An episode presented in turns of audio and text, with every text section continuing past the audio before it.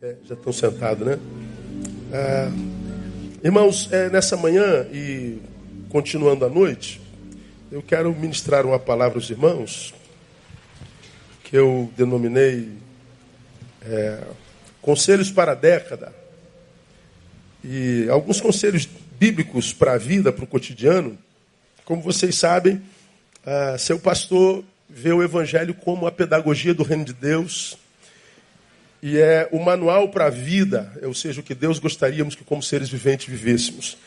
Para mim a Bíblia não é a base de uma de uma de uma fé religiosa ou doutrinária, mas ela é o manual do criador para a criatura viver uma vida que se baseada no manual vai ser uma vida que vai ser vivida até o fim dela, ou seja, a gente não vai morrer antes da morte chegar, a gente não vai desistir antes de chegar ao fim. E como nós estamos no início de um ano, eu queria, ah, começando nessa manhã, provavelmente termine à noite, é, comp compartilhar com vocês alguns conselhos prudentes para 2020 e para a década. E a gente vai começar de Provérbios 24, versículo 6. Vamos ver o que está dito em 24, 6 de Provérbios. Vamos juntos? Porque com conselhos prudentes tu podes fazer a guerra e a vitória na multidão dos conselheiros. Mais uma vez, vamos juntos?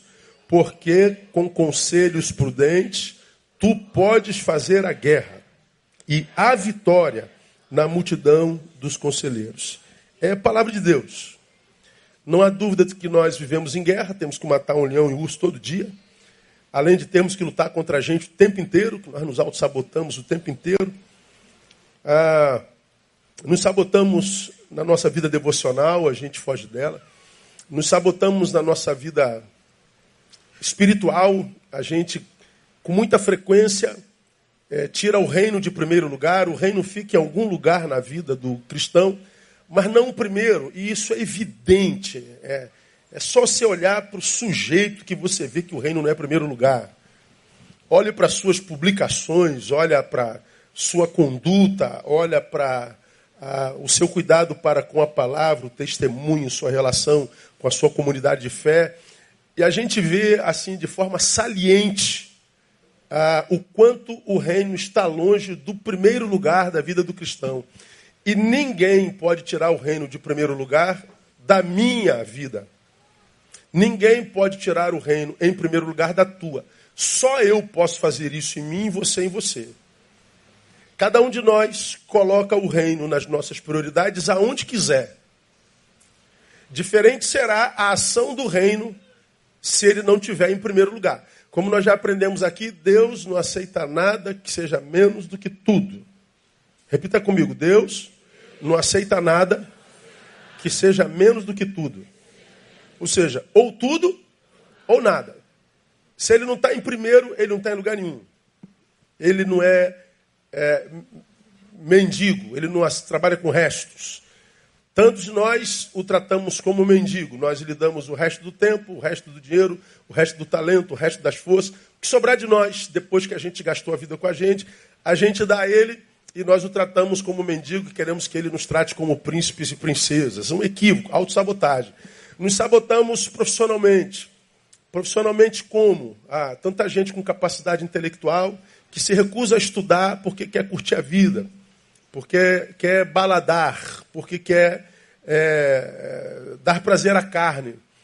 Bom, a juventude vai sendo desperdiçada e quando ela já não está mais no corpo é que a gente percebe que a, ela era de fundamental importância para a gente, porque era o tempo da gente aprender melhor, a cabeça estava mais vazia, mas nós preferimos, ao invés de encher a nossa mente de sabedoria, a gente preferiu é, dar vazão aos tesões dos nossos corpos.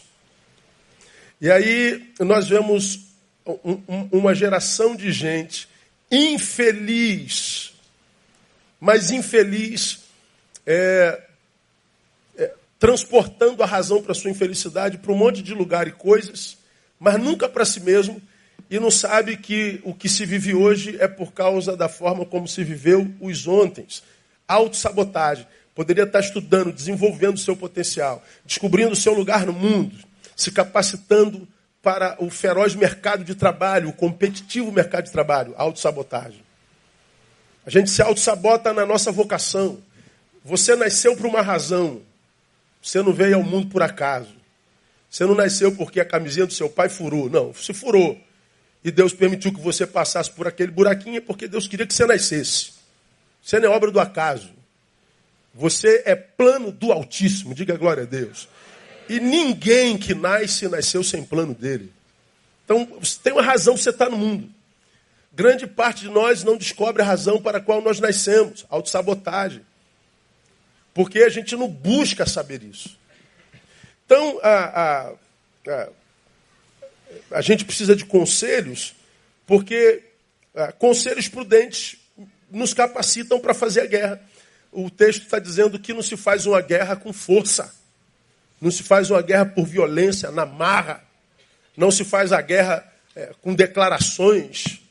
Ah, preguei lá em, em, em Goiânia, sexta-feira agora, anteontem. Ah, e perguntei, como perguntei aqui, vocês acham que a gente constrói um ano de vitória com declarações, só dizendo esse ano vai ser uma bênção, Deus vai dar vitória, Deus vai. Não, não se constrói um ano assim com jargões e nem com declarações, se constrói com posturas. Posturas vêm de conselhos.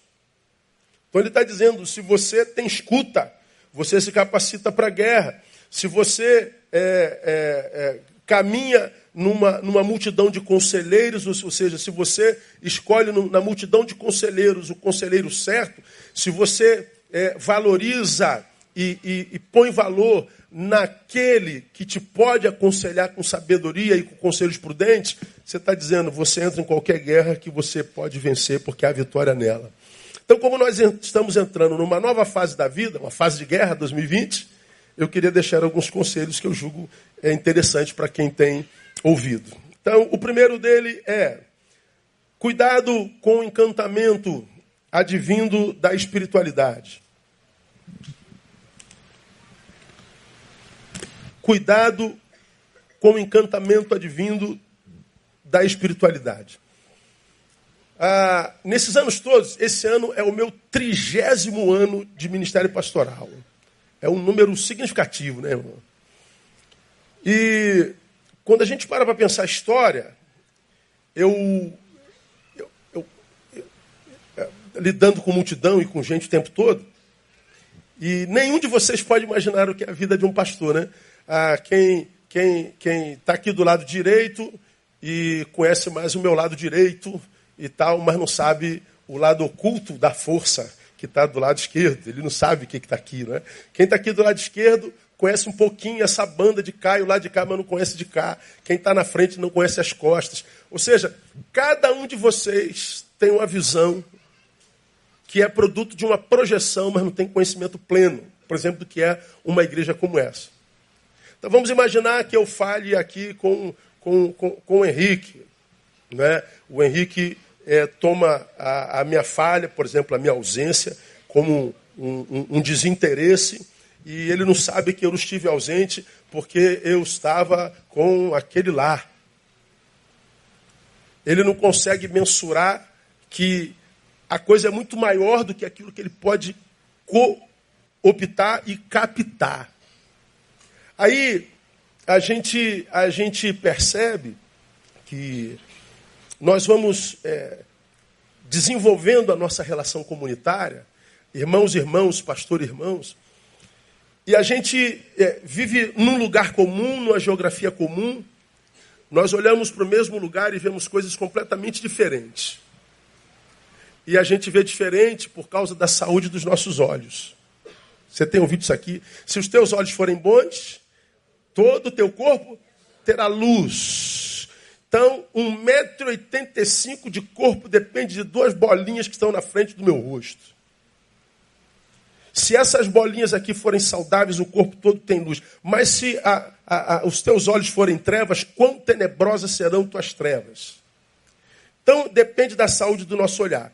Quando eu falo cuidado com o encantamento advindo da espiritualidade, eu estou dizendo que no decorrer desses anos todos, a, a gente vê tanta gente de Deus é, que se converte, Deus abençoa, Deus honra, Deus usa, Deus é, abençoa com.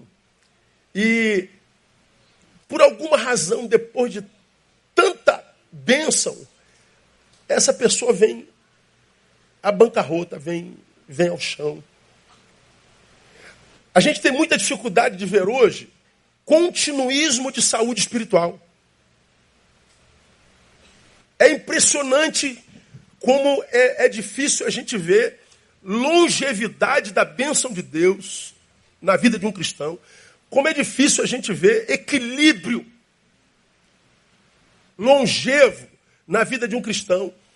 É impressionante como o que Deus tem feito nessa geração e em tanta gente não capacita essas tantas gente para manutener isso de forma a viver longevidade no Evangelho. Alguma coisa acontece que aquilo que Deus começou em você, ele não acaba. E não é que Deus tenha parado, é porque eu e você não permitimos que ele continue a fazer. A gente vê as interrupções de processo. A gente fica perguntando, por que, pastor, que, que isso tem acontecido? Bom, é, eu descobri que é por causa do encantamento que nos acomete quando uma obra de Deus é feita em nós. Então, o primeiro conselho que eu daria, eu vou explicar para vocês. Cuidado com o encantamento advindo da espiritualidade. Meus irmãos, como é grande a capacidade que o diabo tem de reconfigurar as estratégias que ele usa para atingir seus intentos, sobretudo desconfigurar um discípulo de Jesus. A Bíblia diz que ele veio para matar, roubar e destruir. Então, ele existe para isso: me matar, me roubar, me destruir, te matar, te roubar, te destruir. E é, é impressionante como ele, ele se, se, se, se reconfigura, como ele é capaz de reconfigurar as suas estratégias para conseguir os seus intentos. Aí eu digo, antigamente ele trabalhava para derrubar o discípulo. Eu já falei isso aqui lá atrás. Nós víamos no seio da igreja uma frase muito comum. Está sabendo de fulano, pastor? O que, foi? Não soube não, pastor? O que, que houve com ele? Caiu. Era comum, não era ouvir isso, irmão? E quando a gente falava assim, ó, fulano caiu. O que, que a gente estava falando? O que, que ele fez? Pecou. De que pecado nós estamos falando? sexual. Fulano caiu. Estava agora, bem pouco tempo atrás, numa determinada igreja que está bombando no Brasil. Em dois anos, a igreja está com 10 mil membros. Aí, conversando com o pastor, ele falou assim: Pastor, eu estou escandalizado com a igreja. Eu, eu imaginei que as igrejas ao redor iam ficar felizes porque o reino está crescendo. Mas eu recebi o print de um de um grupo de WhatsApp de pastores da cidade, dizendo: Nós precisamos parar esse menino. E um dos pastores disse assim: Eu sei o que eu vou fazer, eu vou plantar uma prostituta na vida dele, e essa menina vai acabar com ele.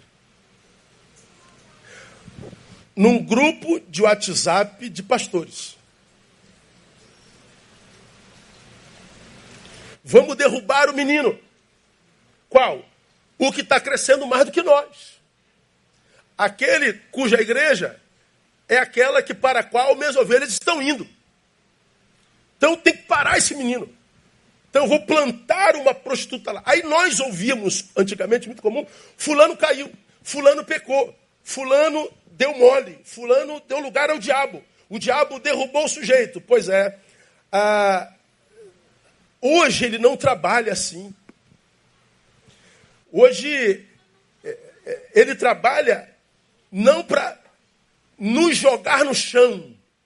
O que, que ele faz hoje? Ele te faz ascender. Ele te joga para o alto.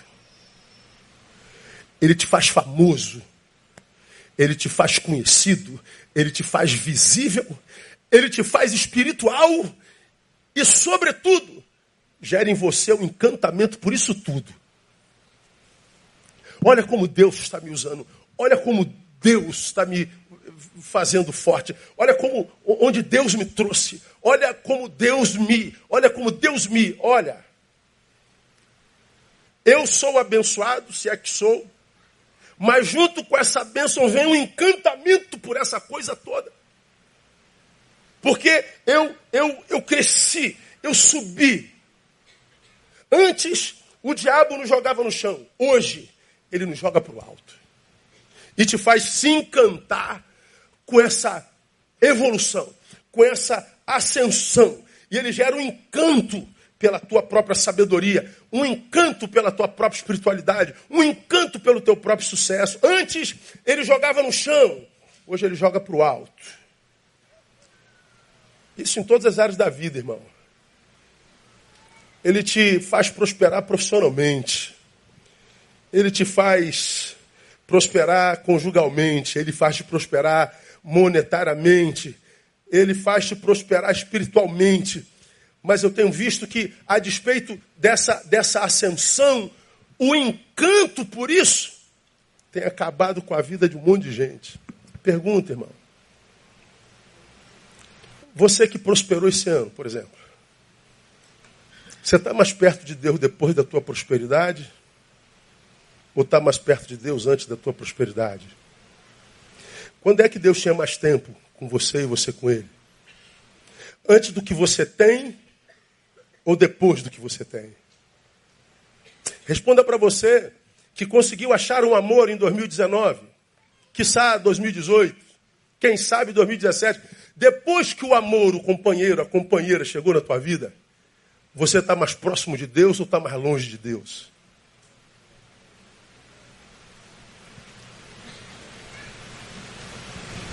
Você que acredita passou por uma experiência espiritual sobrenatural, essa experiência te aproxima de Deus mesmo, da sua comunidade, da sua liderança ou te afasta disso tudo? Pois é, é disso que eu estou falando. Esse encantamento, irmão, é, é o encantamento que, que tem acabado com a vida de muita gente.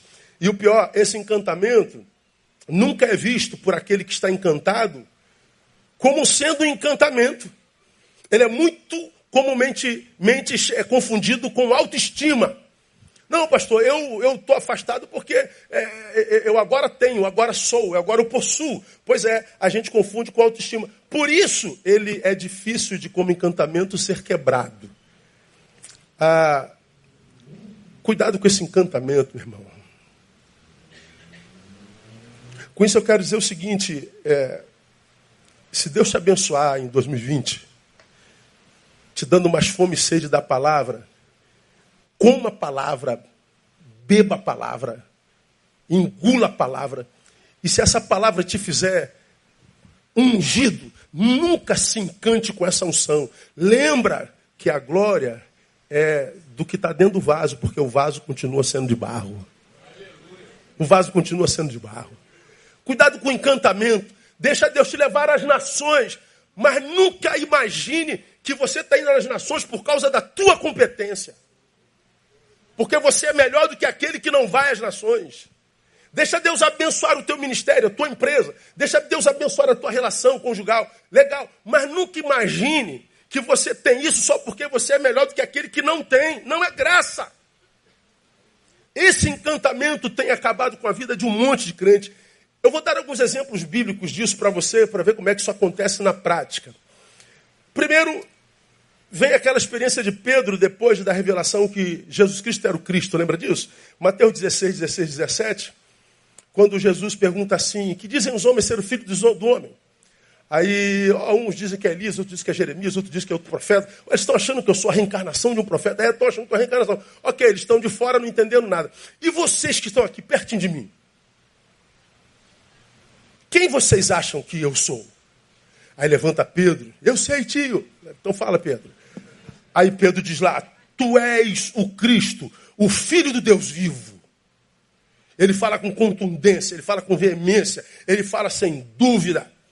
Aí Jesus, muito bem, Pedrinho, bem-aventurado és tu, Simão Barjonas, Porque não foi carne e sangue que te revelou, mas meu Pai que está no céu. Jesus está dizendo assim: olha, não tem como me conhecer estando longe, só estando junto. E mesmo estando junto, não me, não me conhece pela sabedoria humana, mas pela revelação do Pai. Você recebeu uma revelação do Pai, Pedro. Então Pedro tem uma experiência, irmão, sobrenatural, como eu digo, fenomenológica, uma revelação direta do Pai a respeito do Cristo. Alguns minutos se passam.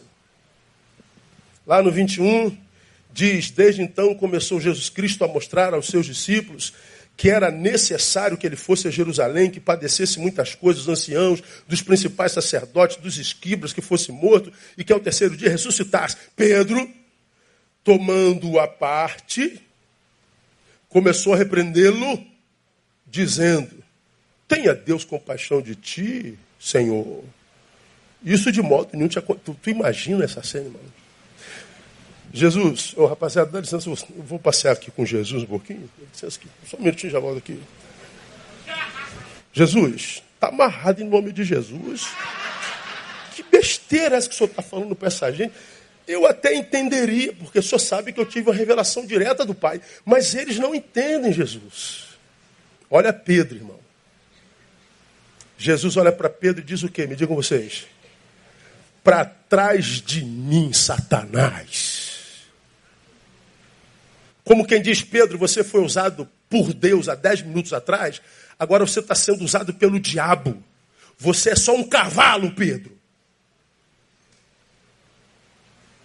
E quem te usa, usa a proporção do lugar que você dá a ele. Se você recebeu uma revelação do Pai, a glória do Pai não tua. Porque quem é usado pelo Pai pode ser no instante seguinte ser usado pelo diabo. Ainda que essa utilização pelo diabo venha cercada de cuidados. Isso não vai te acontecer, Jesus. Fica firme, Jesus. Olha o cuidado, olha o acolhimento, olha a pretensa espiritualidade, mas que se julga capaz de repreender o próprio Salvador. É, é, é o encantamento com a experiência que teve com o Pai. Se o Pai me usou tanto, eu posso fazer isso? Não, não pode não, irmão. É o encantamento que tem acabado com carreiras, aspas, espirituais, que tem roubado de tantos crentes a capacidade de permanecer, de viver longevidade, de olhar para trás e dizer, eu estou há 30 anos nisso, há 20 anos nisso, há 15 anos nisso, e assim, ó, equilibrado, sem sinuosidades, sem ter que cair no fogo e cair no, no gelo o tempo inteiro, porque ninguém aguenta viver nessa inconstância. É o encantamento. Então, se Deus te usa, e Deus vai usar muitos de vocês esse ano, assim, irmão, de forma inacreditável, acredita nisso. E se você for um deles, diga, Senhor, eis-me aqui, mas nunca se permita ser tomado por um encantamento, porque tem acabado com muitos crentes. Percebam, a ação de Satanás em Pedro foi no discurso do cuidado e da aparente empatia para com Jesus, mas era diabo. E onde que o diabo entrou? Onde ele achou espaço na vida de alguém que há bem pouco tempo teve a revelação direta do Altíssimo? É no encantamento. Um outro exemplo, citei domingo retrasado, Mateus 17, 15, 17, quando os apóstolos estão descendo do monte da transfiguração. Jesus, Moisés e Elias. Você já conhece a história, fiz série de sermão nele. Jesus representa o Evangelho. Elias, a profecia e Moisés, a lei. É a Bíblia. É o Velho Testamento e o Novo Testamento. Eles estão vendo o, a Bíblia personificada. Além dessa aparição, vem uma luz do céu que ilumina o Cristo, uma fumaça e uma voz que diz: Este é meu filho amado, ele ouvi. Então ele está dizendo: não é mais profecia, não é mais lei, é evangelho, é Jesus de Nazaré. E eles são tão encantados pela coisa que eles vão fazer três cabaninhas aqui e vão ficar aqui para sempre. Não, não, Pedro. Lugar de se viver experiências, de fato, com o Pai, é lá no pé do monte, não no cume do monte. O cume do monte é um lugar de passagem só, não é de permanência. Nossa permanência é com o pé no chão, é no dia a dia. Eles descem para o dia a dia, onde eles estavam de frente da palavra encarnada e se encontram com a criança endemoniada que a mãe traz para. o pai traz para libertá-la. Eles descem, Jesus desce no dia seguinte, E aí, certamente, eles descem conversando com o outro. Ah, se esse demôniozinho soubesse de onde a gente está vindo. Ah, coitadinho, esse demônio. Eu, se eu fosse ele, eu saia correndo logo, porque vai queimar, irmão. Você sabe o que a gente viu lá em cima, brother? Você não tem noção do que a gente ouviu lá. Bom, eles desceram, tiveram aquela experiência maravilhosa no cume do monte. Repreenderam o demônio, repreenderam o demônio, repreenderam o demônio, repreenderam o demônio. O que, que aconteceu? Me diga vocês. Nada, não aconteceu nada. A não ser a vergonha própria, porque o demônio não se submeteu a eles. Foram humilhados e envergonhados. Jesus desce no dia seguinte, o pai diz assim: Pô, senhor, quebra o galho aí que eu trouxe para os teus apóstolos. Eles não puderam. Jesus fica com raiva, geração incrédula. Até quando estarei convosco? Até quando vos sofrerei? Até quando eu vou ter que sofrer a presença de gente como vocês? Que para quem eu revelo o melhor de mim, mas ao invés de se ver grato pela revelação, é encantado e se vê soberbo.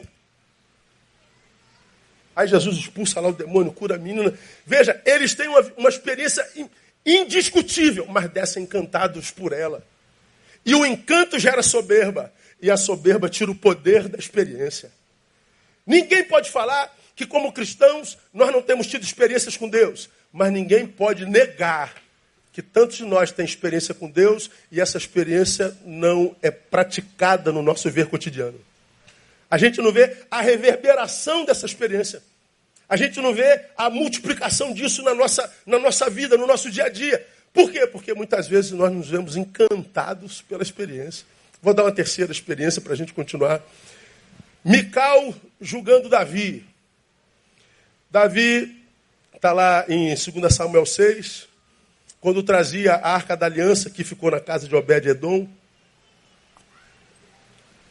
Diz assim o texto: Davi dançava com todas as suas forças diante do Senhor, e estava Davi, cingido de um éfode de linho. Quando entrava a arca do Senhor na cidade de Davi, Mical, filha de Saul, estava olhando pela janela. E vendo ao rei Davi saltando, dançando diante do Senhor, o desprezou no seu coração disse nada para ninguém. Ela está só na janelinha vendo o cara adorando. Quanto exagero, meu Deus. Para que isso, Jesus amado? Para que dançar? Para que pular? Então Davi voltou a abençoar a casa. Mical, filha de Saul, saiu encontrar-se com Davi e disse: Quão honrado foi o rei de Israel, descobrindo-se hoje aos olhos das servas de seus servos, como sem pejo se descobre um indivíduo qualquer. A mulher não aguenta ficar calada, não sei porquê, mas isso é coisa de Mical, né? Mulheres geralmente não estão na janela e conseguem ficar caladas, não é verdade? Mas Mical não, Mical não conseguia. Que, que, que vergonha, meu rei. Que exagero. Cheio de servas aí vendo o senhor. Que coisa feia. Davi, porém, disse a Mical, 21 perante o Senhor que escolheu a mim de preferência a teu pai e a toda a sua casa, estabelecendo-me por chefe sobre o povo do Senhor, sobre Israel, sim, foi perante o Senhor que dancei, e perante ele ainda hei de dançar. Como quem diz, não estou dançando para você e nem para Saul, teu pai. Não me interessa o que você pensa. Você acha que tem competência espiritual para julgar o meu louvor? Você acha que tem competência espiritual para julgar teu marido, teu rei, você acha que tem vida para isso? A Mical achava que tinha. E o fez.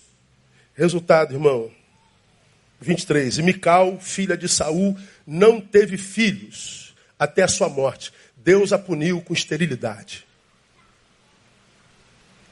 Agora, se você ler a história de Mical, você vê que Deus a usou.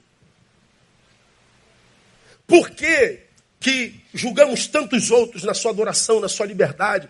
Porque achamos que podemos repreender a, a Jesus de Nazaré? Por que, que somos envergonhados por demônios? Por causa do encanto. Nós ficamos encantados com o que Deus faz conosco. Nunca se esqueçam que você é de barro. O fim daquele que foi pego por tal encanto, e eu estou falando do fim, porque ah, no processo é encantador. Eu estou encantado, eu estou encantado com a minha espiritualidade. Eu estou encantado com o que Deus está fazendo comigo. Eu estou encantado pelo fato de eu estar sendo usado. Então o processo é maravilhoso. Mas o fim é sempre a esterilidade como Mical. Aí você olha para trás e você vê um monte de gente que foi usado por Deus e muito, que foi canal de Deus para eu, para mim, para você, para nós, hoje estão por aí perdidos, estéreis, espiritualmente falando. Por quê, pastor? É o tal do encantamento. A coisa é tão séria que, mesmo depois da esterilidade, irmão, presta atenção que eu vou lhe falar, fica difícil ao que foi encantado reconhecer que esteve debaixo de tal encanto. Vou dar exemplo. Os estéreis dificilmente permanecem na comunhão. Dificilmente. Se afastam logo, logo. Esses que se afastam da comunhão, outrora eram chamados de desviados, não era? Ih, falando desviou. Quem é do tempo dos desviados? Diga. Eu sou. Cadê fulano? Desviou. Desviou. O mesmo tempo do caiu é o tempo do desviou. Não está desviado. Está desviado significa dizer o quê? Ele não está mais em comunhão com a igreja de Jesus. Ele não está mais no altar. Ele não está mais debaixo daquela unção que gerou encanto nele. Ele está afastado. Ele está desviado. E o que esteve encantado, porque foi de fato usado pelo Senhor, mas o encanto interrompeu a, a, a, a, continuidade da manifestação do Senhor, porque Deus se manifestava e no início a glória era dele. Deus continuou se manifestando, agora a glória passou a ser desse. Então Deus retém a sua glória. Bom, ele se afasta, é desviado, e desviado, ele tinha consciência do seu desvio e dizia: Rapaz, eu preciso voltar para a igreja. Olhem por mim aí, eu preciso voltar para a igreja. Hoje não. Hoje o sujeito está desviado, ele está se ele está afastado, estão fora, sem contato com a palavra, sem vida de oração permanente, sem vida devocional. Mas hoje eles dizem que estão fora por causa da qualidade dos de dentro. Eu estou fora da igreja por causa da igreja. Eles não se consideram de jeito nenhum desviados. Não, nós continuamos igreja. É, mas não tem contato com a palavra diária, não tem contato com oração, não estão em missão. Não há missiologia na vida. Não há nada. Vivem para si, para sua glória. Ou seja, eles continuam cheios de razão. Agora eles não estão mais com o encanto do que Deus fazia. Mas agora eles estão encantados com a graça de ter percebido quanto a igreja é imperfeita e porque eles não são hipócritas, não vão continuar nessa igreja imperfeita. Continuam cheios de razão. É o encantamento. O diabo é brilhante, irmão. Acho que se Deus não existisse, eu ia adorar o diabo, viu, irmão? Porque o bicho é impressionante. Eu fico com Jeová, viu, irmão? Fico com Jeová. Porque ele antes te jogava no chão, hoje ele te joga para o alto, te mete um encanto, você se encanta e do mesmo jeito você fica estéreo. Só que estéreo sem produzir nada, você continua encantado. Sem admitir tal encanto. Então, meu irmão, primeiro conselho que seu pastor com todo amor e carinho lhe dá. Deus quer usar você e vai. Deus quer que esse ano seja o melhor ano da sua vida. E o nosso ano é melhor a proporção do quanto Deus passa por nós para chegar alguém. E se Deus usar você demais, diga a Ele, Deus, continua a usar a mim, que toda a glória será sua. Eu não vou reter glória alguma que fora dada ao Senhor. Eu sei que eu sou barro. Eu sei que eu não sou perfeito. Eu sei que eu não sou isso tudo. É graça. Enquanto você andar na graça, você vai ver que Ele continua te usando e você não vai ser encantado por esse uso. No nome de Jesus. Então, cuidado com o encanto advindo da espiritualidade monte de gente encantada pelo que Deus está fazendo com ele, está sendo deformado. Segundo conselho, questione a sabedoria que imagina possuir sempre. Questione a sabedoria que você imagina possuir, mas questiona sempre, irmão. Sempre. Para mim, uma das marcas mais contundentes da verdadeira sabedoria é questionar a própria sabedoria o tempo inteiro. Quem é o sábio? É aquele que questiona a própria sabedoria o tempo inteiro, irmão. Por isso o sábio, ele nunca deixa de ouvir. Não existe sábio que perca escuta. Por quê? Porque esse sábio sabe que a sua sabedoria está sob júdice, está em xeque, está sendo questionada. Ou seja, é possível que a minha sabedoria não seja o fim do, da, da, análise da, da matéria. Então é possível que apareça uma análise mais profunda que a minha e que revele que a minha está errada. Portanto, eu vou ouvir todo mundo. Por que, que eu ouço? Porque a minha sabedoria está sendo questionada. Por mim. Hoje nós vivemos no tempo de pretensos sábios que acham que sabem tudo sobre todas as coisas e que, porque acham que sabem tudo sobre todas as coisas, acreditam nesse achismo e param de ouvir. Desprezam mestres, desprezam conselheiros, de gente que tem história que autentica aquilo que prega. Passam a ser mestres de si mesmos. Pois é, você que faz parte dessa geração que se julga sábia, inteligente, informada, ah, no nome de Jesus, questione a sabedoria que imagine possuir sempre. Provérbios 27, 2 é uma palavra muito interessante e diz assim: ó, seja o outro que te louve e não a tua boca, o estranho e não teus lábios. Ele está dizendo: evite a qualquer custo o alto louvor. Evite a qualquer custo se autoexaltar. Evite a qualquer custo é, é, salientar o valor e o saber que, que, que pretensamente julga possuir. Que o outro reconheça isso em você. Que o outro te louve. E eu diria mais: esse outro, num tempo presente, não é o outro de rede social, ele não te conhece. Pô, brother, você arrebentou. Cara, você é mó cabeça. Meu irmão, tu caramba, meu irmão, pa... mentira, ele não te conhece. Ele conhece dois minutos de vídeo que você postou. E você tem 50 anos de idade.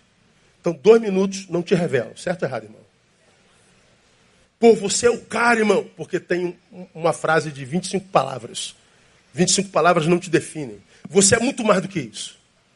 Então, quando o louvor vem de rede social, se você quer viver uma vida de verdade, esse louvor não conta. Esse outro é o que caminha perto.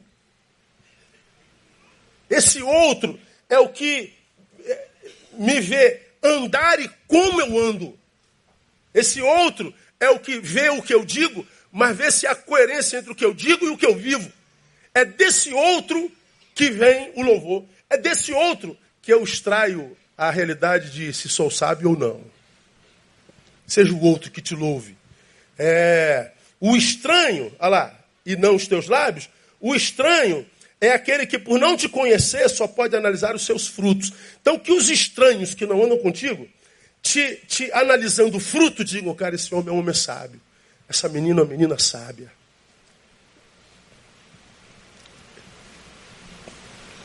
Peça a Deus para te livrar, irmão, da autoexaltação. Da ideia de se louvar, de se promover o tempo inteiro. Da ideia de querer é, estar sobre o tempo inteiro. Isso é uma falácia, isso é um engodo. Uma das marcas mais contundentes da verdadeira sabedoria é o questionar a própria sabedoria o tempo todo. O tempo todo. Romanos 12, 16. Bota para mim painel. Leia comigo. Sede unânimes entre vós. que mais? Não ambicioneis, mas as humildes. A última, juntos, vai.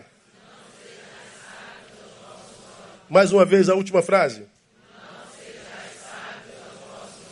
Dá para entender isso, igreja? Não se iluda com a pretensa sabedoria que você imagina ter não tendo. A sabedoria, irmão, ela, quando verdadeira, primeiro, ela nunca, nunca é usada para envergonhar quem quer que seja. Ela não diminui aquele que é menos inteligente que você. Pelo contrário, o ajuda a ascender contigo. A verdadeira sabedoria, ela não é a sabedoria para entendermos melhor as coisas. Quanto mais sábio, melhor eu entendo. Não, quanto mais sábio, mais perguntas eu tenho. Quanto mais sábio, mais questionamento eu tenho. A sabedoria não me faz entender, a sabedoria me faz perguntar. A sabedoria é uma angústia. A sabedoria é sabedoria se ela é a informação adquirida praticada. Porque se a informação adquirida não é transformada em vida praticada, eu não sou um sábio, eu sou um muito bem informado idiota. Ou um idiota muito bem informado. Sabedoria é o conhecimento praticado, é o conhecimento transformado em vida. Aí, para você não se auto-sabotar, pega essa visão de sabedoria que você tem sobre você mesmo e coloca do lado da qualidade de vida que você tem. Vê se coaduna. Vê se um homem sábio estaria vivendo o que algum de nós está vivendo. E qual é a dificuldade de reconhecer que eu não sou tão sábio assim? É, é falta de sabedoria. Porque se eu me reconheço não tão sábio assim, eu estou dizendo, Senhor, eu me mantenho discípulo a vida inteira, eu quero aprender até morrer. Como sabedoria não ocupa espaço, você pode saber o quanto quiser. Agora, se você se vende para essa relação de rede, tentando vender a imagem de um super sábio, perdendo escuta, é, é, é, é destituindo mestres da tua existência, da tua história, é, achando que não tem mais nada do que aprender, você está se auto-sabotando. O diabo não precisa ter problema com você, porque você se torna o diabo de si mesmo. Questione a sabedoria que imagine possuir sempre. Seja sábio, mas não aos seus olhos. Acredite que você está pronto, que você é sábio, quando os outros disserem isso para você. Quando a tua vida autenticar as informações que você recebeu. Eu não me torno sábio porque eu sentei numa, numa cadeira de uma faculdade. Ali eu me torno uma pessoa bem informada. A sabedoria vem depois da informação. Eu sou sábio, pastor. Quantos livros lê por ano, irmão? Quem é o teu mestre? Quanto tempo gasta no ensino, no aprendizado? Então não faça isso com você. Veja-se como discípulo e não como sábio. Tiago 3:1. Meus irmãos, não sejais muitos de vós o quê? Mestres, sabendo que receberemos um juízo mais severo. Você é mestre? Sou, pastor. Então tá. Ah, viva como mestre. Porque se você que se diz mestre não vive como mestre, o teu juízo vai ser muito mais severo. Porque você se fez mestre sem ser e acabou vendo discípulos atrás de você. Discípulos que você não tinha condição espiritual, intelectual e emocional para administrar. E se você não é mestre para ter discípulo, você está com discípulo de mestres outros. Você está desconfigurando rumos de vidas que são eternas. Então não se, não se prenda essa cilada de querer ser mais do que o que você é. Isso é autossabotagem.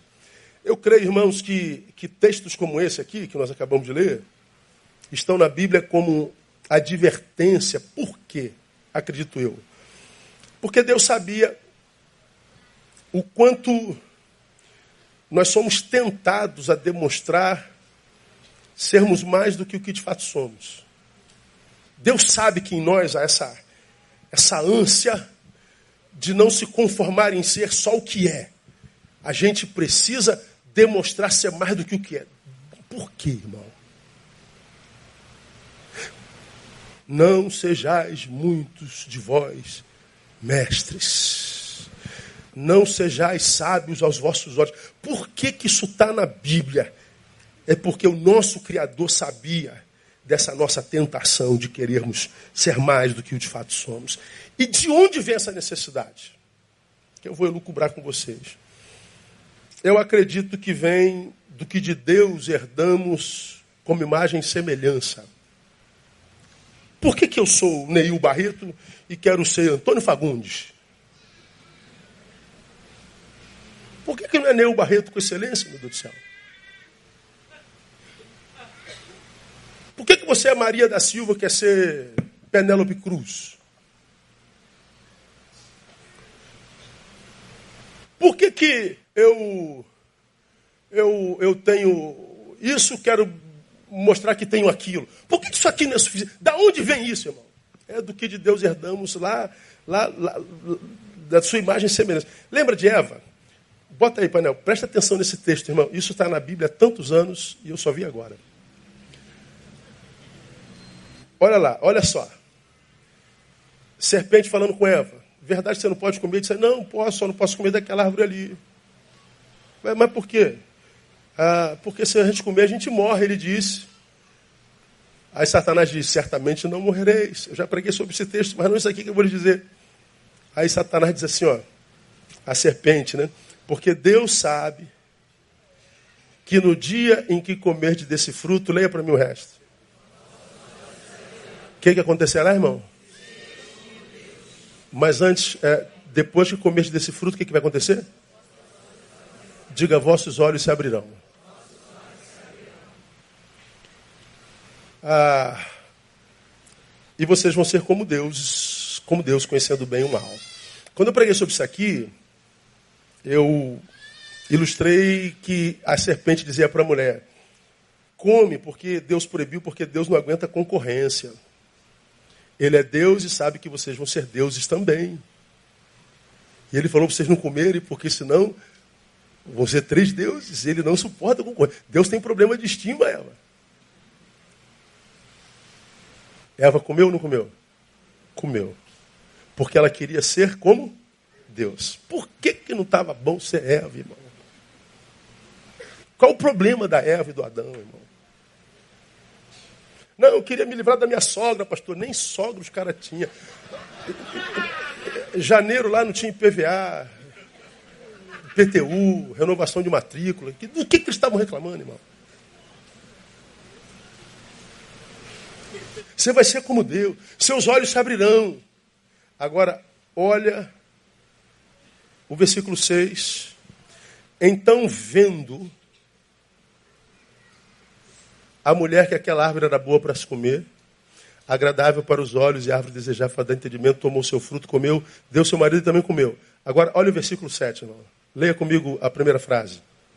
Então, foram abertos os olhos de Ana. Para aí. O que, que Satanás disse lá no 5? Deus sabe que se vocês comerem esse fruto, o que, que aconteceria? Seus olhos se abrirão. Eles comeram. O que, que aconteceu? Os olhos se abriram. Olha que doido. O diabo tinha razão, irmão. Se comer, o olho abre. E o que, que aconteceu? O olho abriu. Eu só vi isso agora. E você também, fala a verdade, irmão. Olha o que, que esse texto está me dizendo, irmão. Antes do pecado, o texto deixa claro que os olhos de Adão e Eva de alguma forma estava embotado e fechado. Só se abriu depois que comeu do fruto.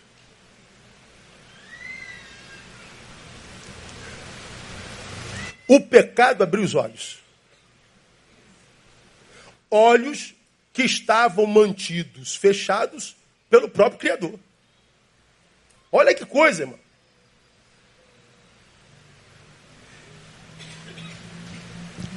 Por alguma razão, parte da nossa visão era embotada. Por alguma razão, Deus não queria que os nossos olhos se abrissem para alguma direção. Ele fez assim embotado. Por alguma razão, Deus limitou a nossa capacidade de visão ou de diagnose.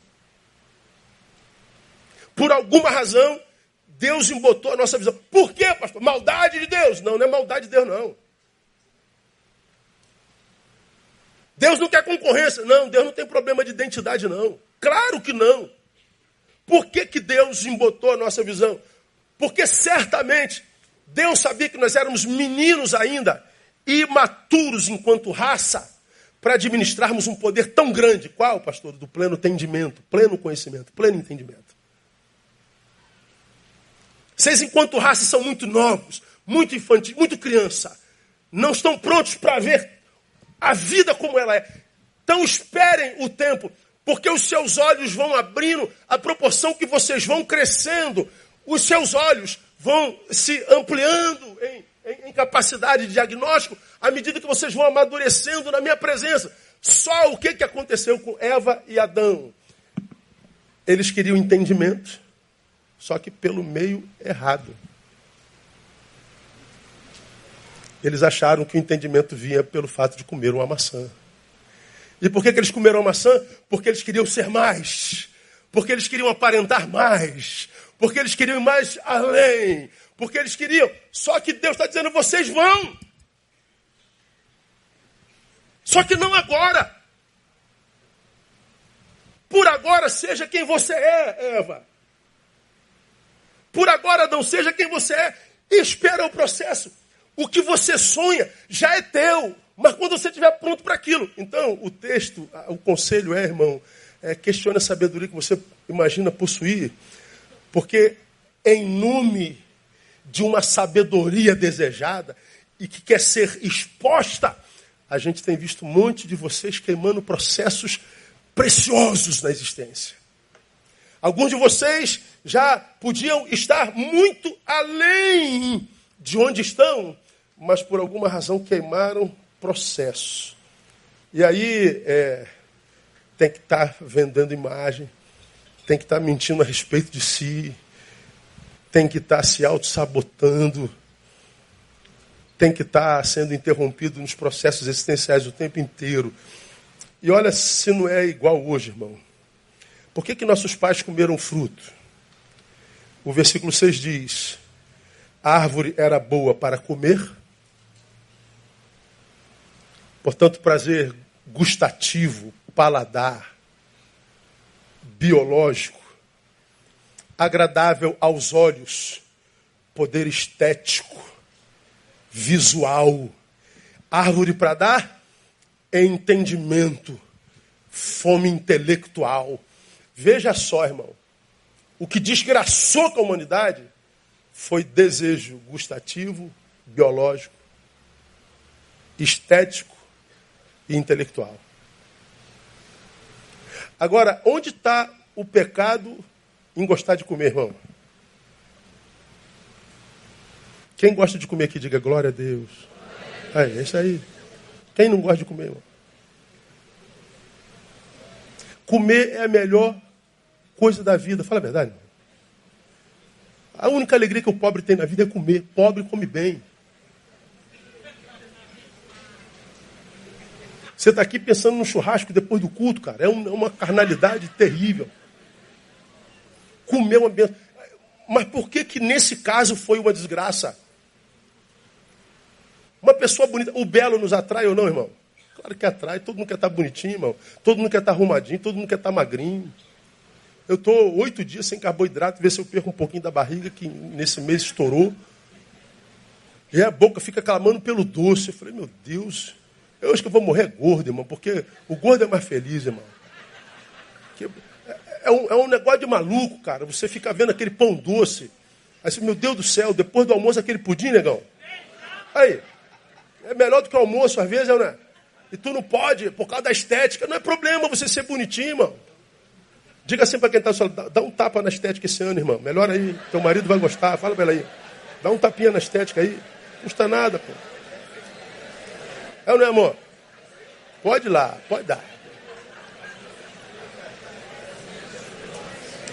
Não é pecado ser bonito, irmão. Não é pecado saber. Se algum de vós tem falta de conhecimento, peça a Deus, ele está dizendo, eu dou.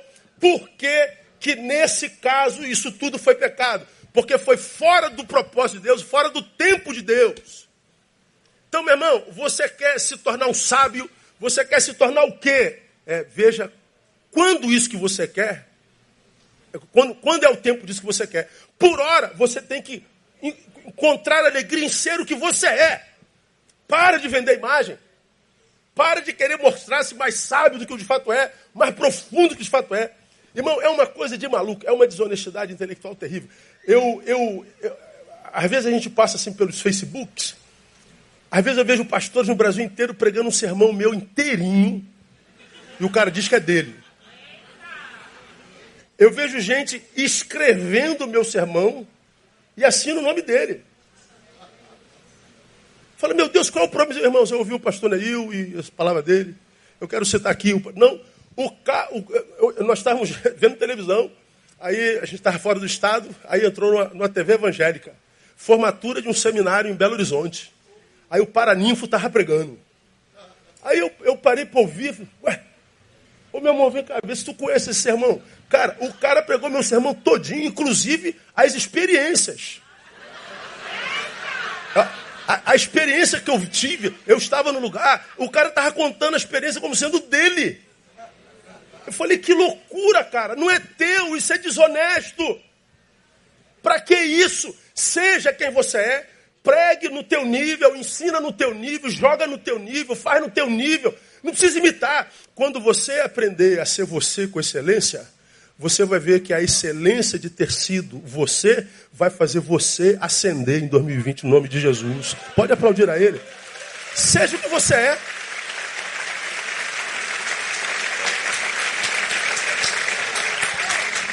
Árvore boa para comer, agradável aos olhos, desejável para entender. Eu acredito que esse desejo por mais é latente em nós. Em todos nós.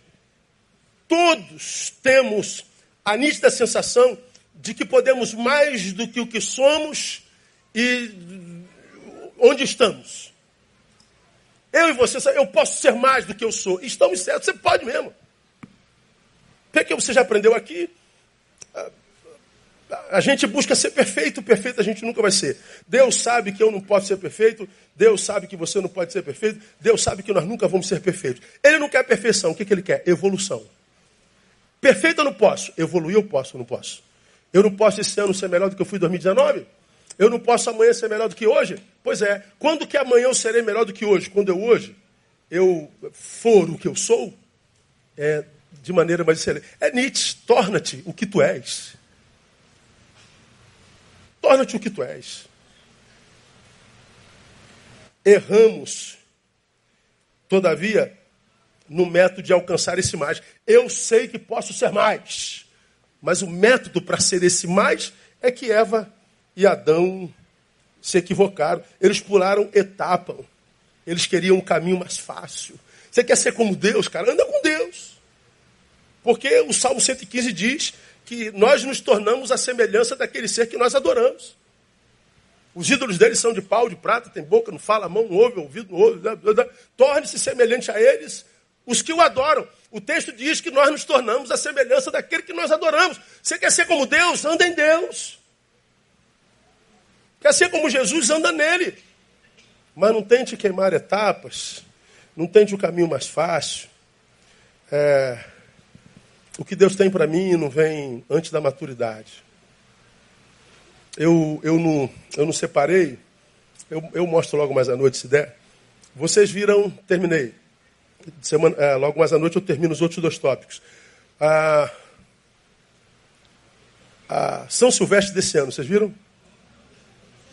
Finalzinho. Cara, deu, deu pena e raiva daquele homem. Para quem não viu, Ó, primeiro lugar, tempão. Primeiro lugar. Tá aqui a faixa. Ó, a faixa, vem cá, Wilson, fica aqui. A faixa. Aí ele já está aqui, ó. Vai marcar o cronômetro, vai atravessar. Os últimos metros, todos os corredores vinham olhando para trás para saber se tem alguma ameaça. Ele não, ele não olhou para trás nos últimos 100 metros. Já ganhei. Tá no papo. Ó, vou apertar o cronômetro. Pô, o cara passou aqui, ó. Ele aqui, ó, milésimo segundo, o cara passou, pum. Tirou o segundo lugar. Pô, ele ficou desolado. Por quê, irmão? Competência sem prudência. Ele tinha competência para tirar o primeiro lugar, sim ou não? Mas não foi prudente. Todos vocês têm competência para serem muito melhores em 2020, mas não serão se não forem prudentes.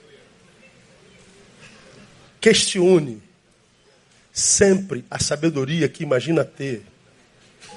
E quando a gente questiona, a gente vai descobrir que nós não somos tudo isso que disseram que a gente era. E descobrir isso é uma bênção. Porque se eu não sou tudo isso que me disseram que eu sou, então eu tenho pelo menos daqui para lá um espaço para crescimento. Agora, triste é ver uma pessoa de 18 anos, 20 anos imaginando-se pronta. Mais maduro que o pai, mais sábia que a mãe. Triste é ver um moleque de 22 anos, 23 anos, porque está no primeiro período de história, de sociologia, já estou pronta. Pô.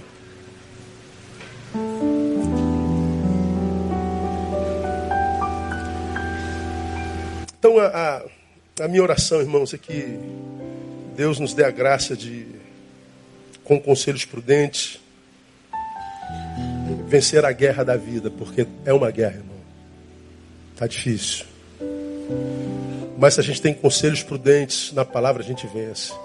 Se a gente não despreza conselheiros cuja história autentica a vida, a gente vence a peleja. E os dois conselhos primeiros, cuidado com o encantamento divino da espiritualidade e questione a sabedoria que imagina possuir sempre. As outras três conselhos a gente compartilha logo mais à noite com os que vierem. Amém, amado? Que Deus abençoe você, lhe dê a graça de ouvir isso e praticar. Aplauda ele. Pastores comigo, vamos celebrar a nossa comunhão.